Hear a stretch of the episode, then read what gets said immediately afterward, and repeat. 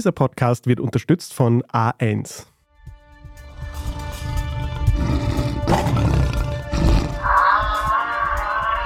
Almost everybody likes to watch animals, whose instincts and intelligence are sometimes remarkable.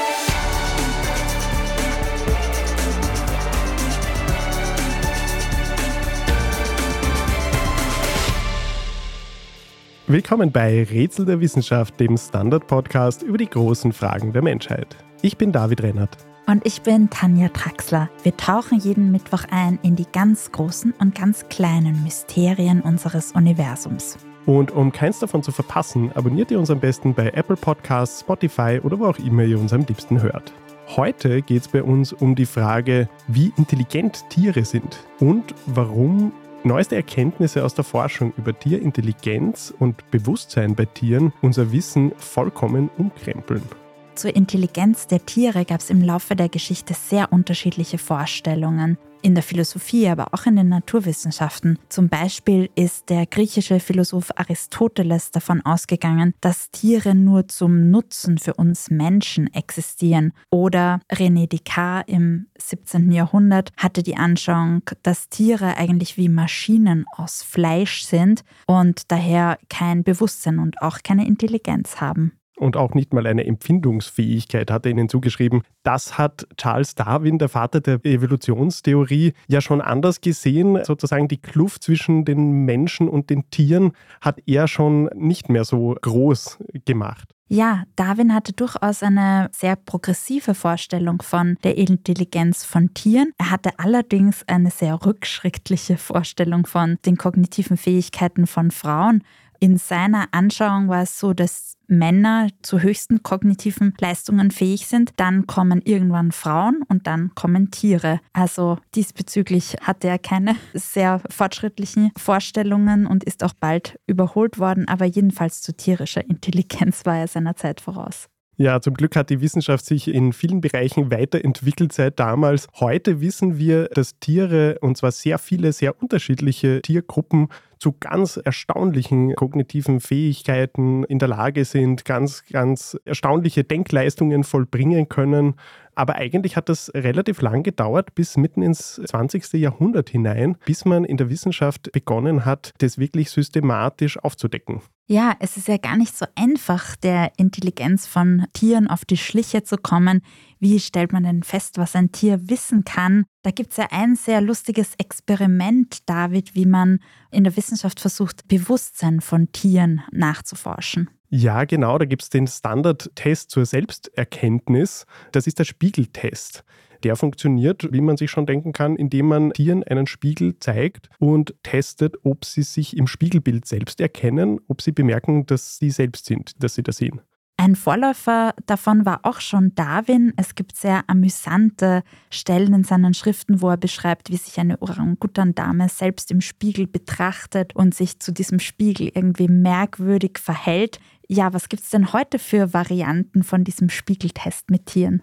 Ja, es ist ziemlich genau 50 Jahre her. Da hat ein US-amerikanischer Psychologe zum ersten Mal systematisch diesen Test bei Tieren angewandt, und zwar bei Schimpansen, die den Test bestanden haben. Heute gilt als besonders deutlicher Indikator für das Erkennen seiner ihrer selbst im Spiegel der sogenannte Fleckentest. Dabei wird dem Tier auch in einem unbemerkten Moment eine Markierung irgendwo am Körper platziert, wo sie sie selbst normalerweise nicht sehen können, auf der Stirn zum Beispiel. Und dann sieht man sich an, ob das Tier sich im Spiegel erkennt und auch bemerkt, dass diese Markierung sich am eigenen Körper befindet. Da gibt es sehr lustige Experimente mit Delfinen zum Beispiel. Dazu hat sich die US-Forscherin Diana Rees einen Namen gemacht, mit der du ja auch kürzlich gesprochen hast. Genau, nach den Schimpansen haben auch andere Menschenaffen den Spiegeltest bestanden und in der Zwischenzeit auch eine Reihe anderer Tierarten. Die meisten Tiere schaffen es nicht, muss ich dazu sagen, aber in der Zwischenzeit wurde es nachgewiesen bei Delfinen, bei Elefanten, auch bei mehreren Vogelarten. Den ersten Nachweis zu Delfinen hat im Jahr 2001 die US-amerikanische Forscherin Diana Rees vom Hunter College in New York erbracht und ich habe sie gefragt, wie aussagekräftig dieser Test denn eigentlich ist ist, was es eigentlich bringt, Tieren einen Spiegel zu zeigen. The mirror is quite a simple tool. And I joke about this, but it literally gives us a reflection of their mental processes and how they change their perceptions over time from being perhaps another to themselves. So, because we can't see inside an animal's head or our own heads, we can't see those mental processes, yet we get these reflections of their mental processes in a mirror. Reese spricht ja also davon, wie man im Spiegeltest sehen kann, wie sich die Wahrnehmung von Tieren von sich selbst verändert. Und bei diesem Test gibt es lustigerweise auch unterschiedliche Phasen der Selbsterkennung, die bei verschiedenen Tieren recht ähnlich ablaufen. Hören wir noch mal weiter bei Diana Reese. They show this beautifully similar stages of what they do in front of a mirror. They show a first stage, and this is true for humans and apes and dolphins and elephants, is they show this first stage, which we refer to as it's they're showing social behavior or they're orienting to the mirror and touching it, they're investigating the mirror. Also nach dieser ersten Phase, in der Tiere sich sozial verhalten gegenüber ihrem Spiegelbild, als wäre es ein Artgenosse, eine Artgenossin, kommt dann eine zweite Phase der Selbsterkennung. Da beginnen Tiere dann langsam sich merkwürdig zu verhalten vor dem Spiegel, indem sie zum Beispiel wiederholt komische Bewegungen machen und schauen, ob das andere Tier das auch macht. Und das ist irgendwann dieser Moment, wo ihnen ein Licht aufgeht, wie Diane Reese weiter erzählt. Hören wir noch mal kurz rein.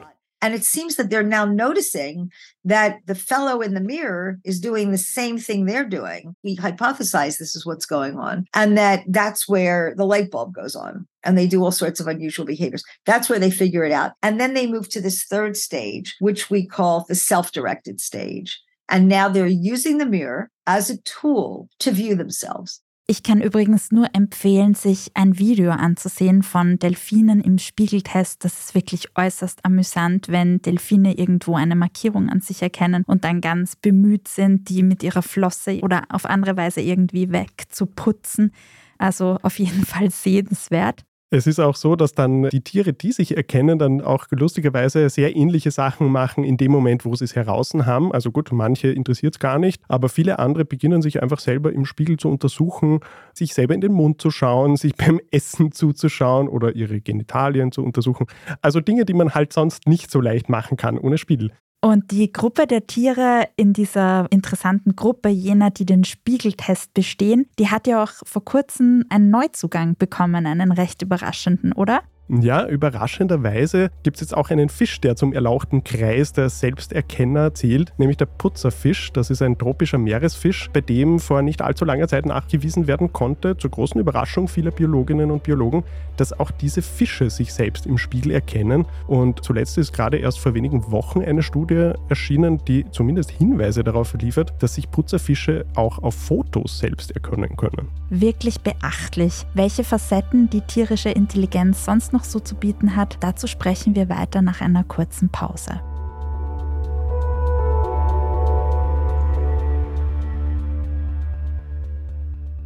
Wir sind gleich wieder da. Zum Muttertag feiern wir unsere Mamas. Sparen können trotzdem alle.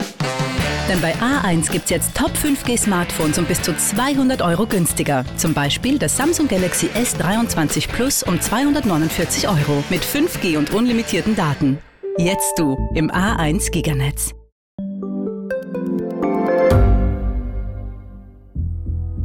Was ich nicht nachvollziehen kann, ist, warum an jedem Unrecht immer ich schuld sein soll. Ein Korruptionsskandal jagt den anderen. Österreich hat in den letzten 30 Jahren viel über Klimaschutz gesprochen, aber zu wenig getan. Die Politik verschläft die Klimakrise. Die Behörden haben alles richtig gemacht. Fehler vergisst man, statt daraus zu lernen. So sind wir nicht. So ist Österreich einfach nicht. Aber wie ist Österreich dann? Das wollen wir bei Inside Austria herausfinden. Wir blicken auf die großen österreichischen Skandale. Von Ibiza bis Ischgl. Wir wollen wissen, wer dafür in der Politik die Verantwortung trägt. Und wir schauen genau hin, wo Österreich über seine Grenzen hinaus mitmischt. Vom Wirecard-Skandal bis zum Ukraine-Krieg. Das ist Inside Austria von Standard und Spiegel. Jeden Samstag eine neue Folge, überall, wo es Podcasts gibt.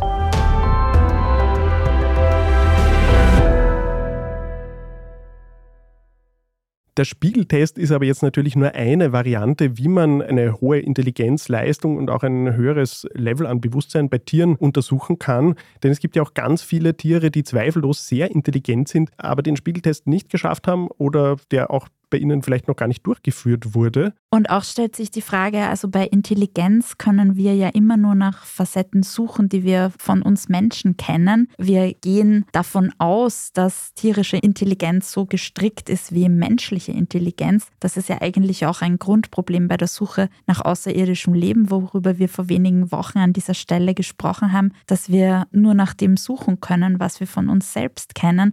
Was sagt denn die Verhaltensforschung dazu? Ja, ganz genau. Also die Frage ist ja wirklich, sind wir Menschen überhaupt selbst äh, klug genug, um Intelligenz in einer anderen Spezies zu verstehen, die vielleicht ganz anders aufgebaut ist, ganz anders funktioniert als unsere eigene? Diese Frage habe ich Ludwig Huber gestellt. Der ist Kognitionsforscher und Biologe an der Veterinärmedizinischen Universität Wien. Ich habe ihn gefragt, wie wir überhaupt tierischer Intelligenz so richtig auf die Schliche kommen können. Das ist tatsächlich die Frage, ob wir das jemals schaffen werden. Aber es ist eben so, als ergebnisoffener Wissenschaftler und auch als positiv und optimistischer Wissenschaftler bin ich der Überzeugung, dass wir einfach Schritt für Schritt weiterkommen mit immer klügeren Tests mit immer mehr Einsicht auch in die Neurobiologie. Ich glaube, da stehen wir ja überhaupt noch relativ am Anfang, was eben die genaue neuronale Abbildung oder die Prozesse sind, die für diese höhere Art von Denken, von Bewusstsein, von Rationalität eine Rolle spielt. Wir schreiten voran, wir schreiten in der Verhaltensbiologie voran, in der Psychologie voran, in der Neurobiologie voran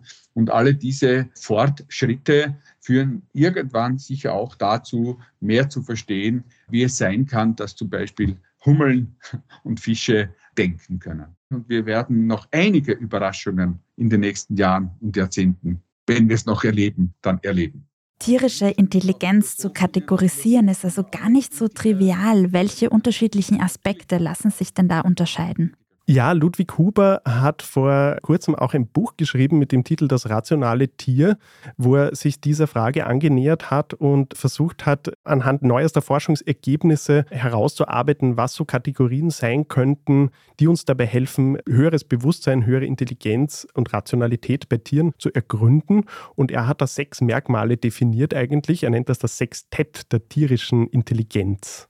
Eine dieser Kategorien ist ja die sogenannte Theory of Mind. Was ist denn damit gemeint und was wäre denn ein Beispiel für ein Tier, das so eine Theory of Mind offenbar hat? Ja, Theory of Mind ist ein Konzept, das aus der Psychologie kommt und vereinfacht gesagt geht es dabei darum, dass man sich in andere hineinversetzen kann, dass man die Perspektive eines anderen einnehmen kann, der oder die vielleicht ganz andere Interessen auch hat als man selber. Und da gibt es tatsächlich einige Tiere, bei denen es sehr starke Hinweise darauf gibt, dass die das können. Beispielsweise Vögel, also Krähen, die nicht nur Futter verstecken vor ihren Artgenossen, um zu verhindern, dass die Artgenossen ihnen das wegfuttern und das erst wieder hervorholen, wenn die wieder weg sind, sondern man hat zum Beispiel auch Vögel dabei beobachtet, wie sie so tun, als würden sie Futter verstecken, um ihre Artgenossen zu täuschen, damit die glauben, aha, dort ist jetzt das Futter versteckt. In Wirklichkeit haben sie es aber nicht dort versteckt, sondern woanders versteckt und haben dadurch das andere Tier abgelenkt, um selber in Ruhe das woanders dann fressen zu können äußerst raffiniert. Fast noch ein Stück hinterlistiger ist ein Schimpanse namens Santino in einem schwedischen Zoo in den Nullerjahren vorgegangen. Was hat denn Santino so aufgeführt, wenn ihm der Tag ein bisschen lang geworden ist? Ja, dieser Schimpanse hat tatsächlich Biologinnen und Biologen ziemlich äh, erstaunt. Der hat nämlich damit begonnen, irgendwann, dass er Besucherinnen und Besucher mit Steinen beworfen hat, weil ihn das, weiß ich nicht, genervt hat, dass da immer so viele Zuseher gekommen sind. Das wollten jetzt natürlich die Zoowärter nicht und haben ihm die Steine weggenommen.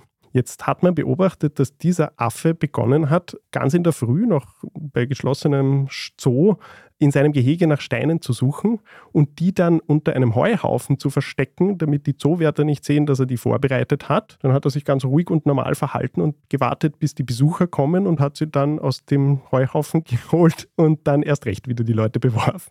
Da spielen so viele unterschiedliche Facetten von Intelligenz hinein, dass sich wirklich schon die Frage aufdrängt, Was gibt uns Menschen die Berechtigung, andere Tiere einzusperren oder auch für Versuchszwecke zu verwenden? Diese Frage stellt sich ja auch zum Beispiel bei einem extrem alten Experiment inzwischen zur Empathiefähigkeit von Ratten, das schon Ende der 1950er Jahre durchgeführt wurde. Ja, dass Ratten ausgesprochen intelligente Tiere sind, das weiß man tatsächlich schon länger. Das Experiment, das du ansprichst, das zeigt auch, was für eine große Empfindungsfähigkeit und Empathiefähigkeit Ratten haben. Es wurde nicht nur gezeigt in Studien, dass Ratten versuchen, Artgenossen aus Käfigen zu befreien, wenn die eingesperrt sind, sondern da gab es auch dieses Experiment, das man so heute hoffentlich auch nicht mehr durchführen würde, dass Ratten dabei zusehen konnten, dass andere Tiere einen Stromschlag erhalten haben, immer dann, wenn sie selber ein Futter gegessen haben. Und das Ergebnis war, dass die Ratten das sehr schnell kapiert haben, dass da ein Zusammenhang besteht, wenn sie fressen, kriegen die anderen Ratten einen Stromschlag oder jedenfalls erleiden Schmerzen. Und die Ratten haben dann tatsächlich bis zu 14 Tage aufgehört zu fressen. Das ist womöglich empathischer als viele Menschen sind. Wie begegnet denn die Verhaltensforschung heute diesen ethischen Fragen, die sich da wirklich aufdrängen, wenn wir immer mehr verstehen, wie intelligent Tiere sind? Ja, das ist ein ganz wichtiger Aspekt, denn je mehr wir herausfinden über die Intelligenzleistungen von Tieren, über die Empfindsamkeit, desto drängender werden natürlich die Fragen über unseren eigenen Umgang mit Tieren. Nicht nur mit Nutztieren, sondern generell mit unserem Umgang mit Tieren, mit der Umwelt. Und das Spannende ist ja, dass die Wissenschaft in den letzten Jahren erst immer mehr zeigt, dass auch ganz viele Tiergruppen, denen wir bisher sehr wenig zugetraut haben, auch äußerst fortgeschrittene Fähigkeiten besitzen. Ich habe auch den Kognitionsforscher Ludwig Huber gefragt, welche ethischen Implikationen aus seiner Sicht die neuesten Erkenntnisse aus der Tierforschung für uns Menschen haben. Da werden noch gewaltige Irritationen auf Menschen, auf Philosophinnen, Philosophen, auf Ethiker, Ethikerinnen, natürlich dann auf Politikerinnen und Politiker kommen. Es geht nicht nur um Schmerz im Sinne von physikalischen Irritationen, sondern es geht auch um Leid, das mit Interesse verbunden ist, das auch mit einer gewissen Vorstellung seiner selbst verbunden ist, Vorstellung seiner Interessen verbunden ist und auch Zukunftsvorstellungen.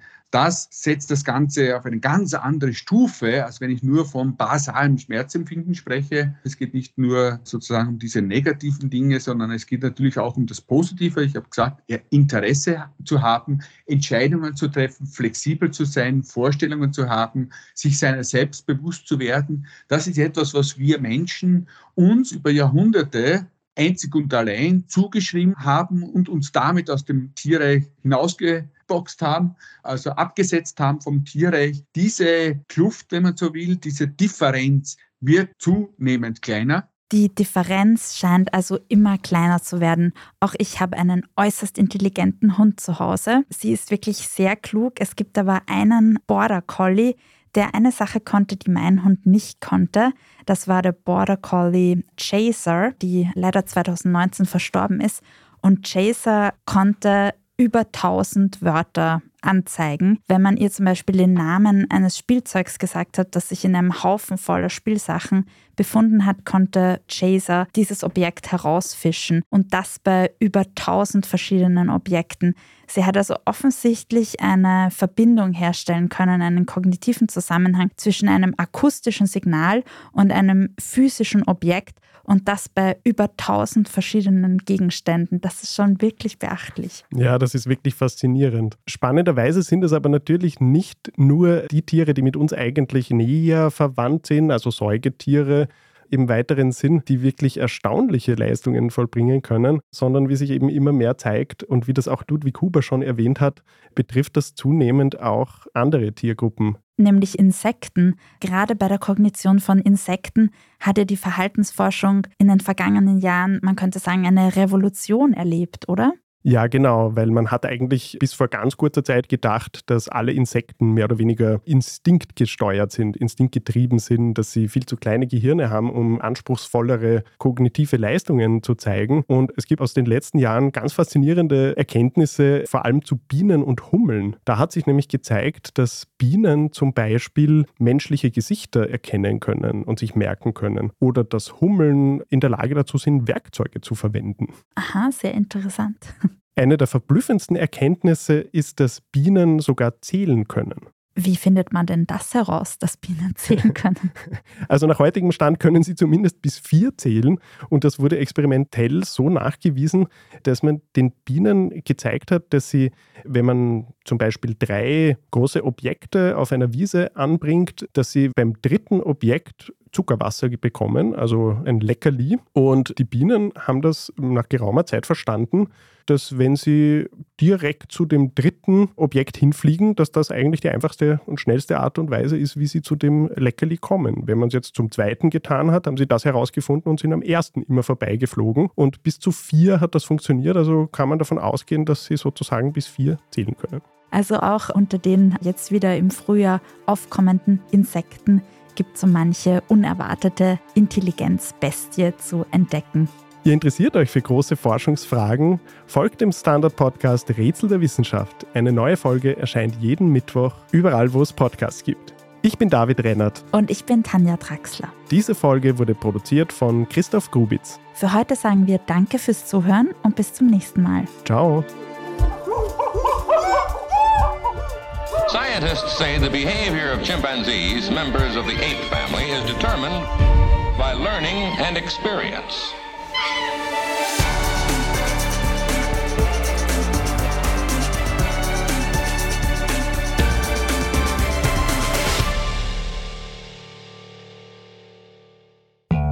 Zum Muttertag feiern wir unsere Mamas.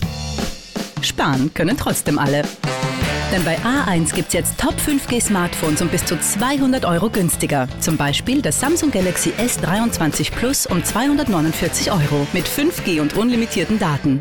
Jetzt du im A1 Giganetz.